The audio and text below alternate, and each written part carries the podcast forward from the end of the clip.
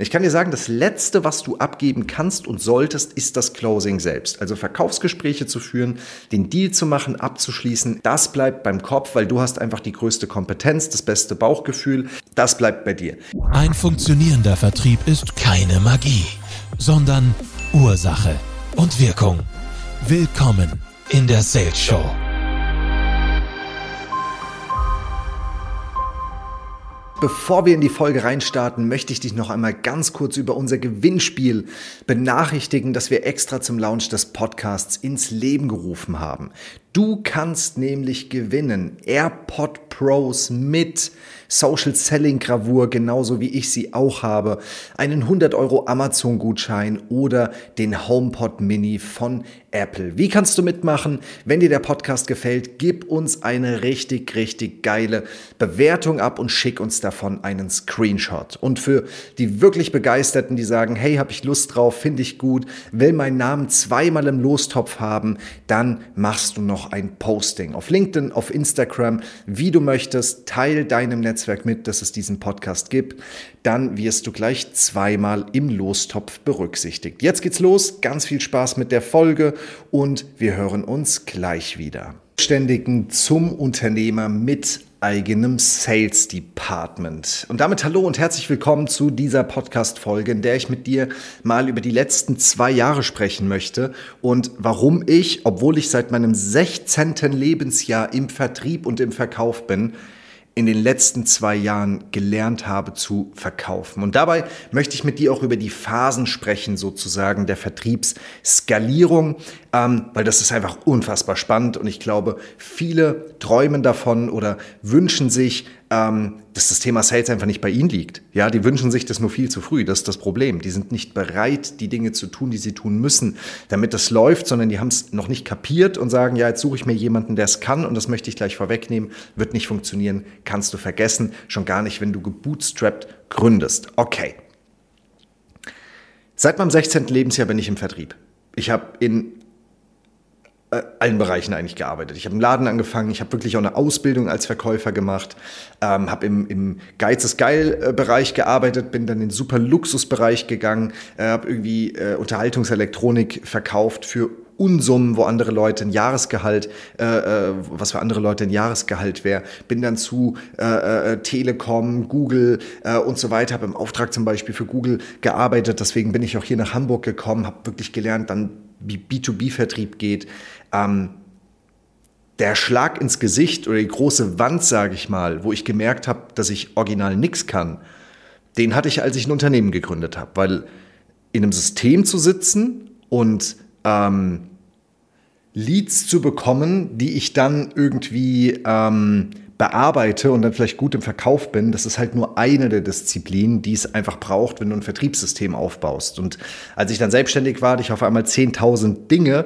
äh, um mich rum in meinem Kopf, die ich zu tun hatte. Ich musste erst mal Anfragen kriegen, denen dann was verkaufen. Die Frage ist auch, was soll ich denen eigentlich verkaufen? Dann noch ein riesen Zeitdruck, dann noch die Überzeugung, dass das auch gut ist, was ich denen da anbiete, weil ich das erste Mal in meinem Leben eine eigene Leistung anbieten musste. Und Eigenlob stinkt, deswegen fällt das auch vielen Selbstständigen schwer, sich selbst zu verkaufen verkaufen.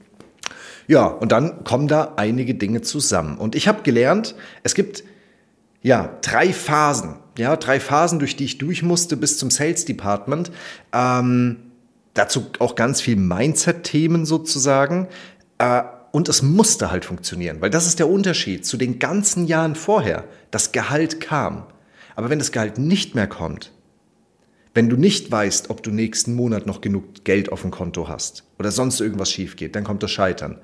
Dann kann ich dir versprechen, trennt sich die Spreu vom Weizen und da habe ich gelernt zu verkaufen. Unter massivem Druck, entgegen meiner inneren Überzeugungen oft, entgegen meiner Ängste, weil ich gesagt habe, es muss jetzt sein. Vor allem, wenn du, wenn du ähm, noch Verantwortung übernimmst. Ich habe geheiratet, Mitarbeiter eingestellt, all solche Sachen. Äh, dann die Kunden, ich habe mich, ich fühle mich ja verantwortlich auch für die Menschen, mit denen wir arbeiten, für deren Familien. Und dann muss es irgendwann laufen. Die erste Phase war die Phase Founder Sales, da wo ich verantwortlich war. Also bin ich immer noch, aber da gab es auch niemand anders, meine ich jetzt. Ne? Also da war halt ich da, so und sonst niemand. Da war ich verantwortlich für jeden einzelnen Schritt. Was war in dieser Phase wichtig? Was ist das Ziel der Phase? Die erste Phase, 10.000 bis 20.000 netto im Monat. Das ist das Erste, was du hinkriegen musst. Du bist verantwortlich. Auf was kommt es an? Es kommt darauf an, dass du mit Outreach arbeitest und organisch. Also, hätte ich darauf gewartet, dass jemand zu mir kommt, wäre ich pleite gegangen. Hätte ich mich auf Empfehlungen verlassen, wäre ich pleite gegangen. Geld für irgendwelche Maßnahmen hatte ich nicht. Also musste ich auf Leute zugehen und das organisch. Was habe ich gemacht? Ich habe LinkedIn eingesetzt, organische Events gemacht. Ich bin Teil von Business-Netzwerken geworden, habe Vorträge gehalten und habe Leute begeistert in den Termin geholt und mein Programm verkauft. Und da habe ich vor allem gemerkt, das muss ich selbst machen und ich muss wirklich lernen, das Ganze echt geil zu highlighten. Also nicht mich einfach hinzusetzen, ja, ist eine gute Sache, sondern wirklich zu lernen, eine ehrliche Empfehlung auszusprechen, dass man bei mir kaufen sollte, dass man meine Leistung kaufen sollte. Und das ist gar nicht so einfach. Und ich konnte auch nicht nur ein Gespräch führen, sondern ich musste halt sehr viel machen, sehr viel hinterher sein, sehr viele Nurturing-Maßnahmen, also beziehungsfördernde Maßnahmen tätigen und auch mal vier, fünfmal mit den Leuten reden, Zahlungspläne der Verdammnis anbieten aber Hauptsache, ich habe geclosed. Also wirklich in dieser Phase war es mir wirklich fast egal. Ich habe geclosed. Das war das Wichtige. Ne? Auch immer mal wieder vom Weg abgekommen, was meine Programmstandardisierung äh, äh anbelangt, wo ich ja sage, standardisiere alles. Aber das war natürlich ganz am Anfang nicht möglich. Aber damit habe ich es geschafft, 10.000, 20.000, in meinem Peak 25.000 im Monat zu closen und umzusetzen. Und als das erstmal gut lief, Leads kamen rein, Closing lief, habe ich gesagt, jetzt kommt das nächste Ziel. Und das nächste große Ziel, was ich mir gesetzt hatte, war ein sechsstelliger Monatsumsatz. 100.000 mindestens netto im Monat. Und das, was jetzt passiert ist, jetzt kommt ein Team dazu. Das schaffst du nämlich nicht 100% allein. Und dafür musst du den Prozess verstehen. Ich kann dir sagen, das Letzte, was du abgeben kannst und solltest, ist das Closing selbst. Also Verkaufsgespräche zu führen, den Deal zu machen, abzuschließen, ist das Letzte, was du abgibst. Das bleibt beim Kopf, weil du hast einfach die größte Kompetenz, das beste Bauchgefühl, die höchste, äh, die höchste Vertrauensstufe sozusagen auch bei den Leuten. Das bleibt bei dir. Was kannst du aber abgeben? Du kannst zum Beispiel die Lead-Generierung abgeben, weil man kann ja in deinem Namen aktiv sein.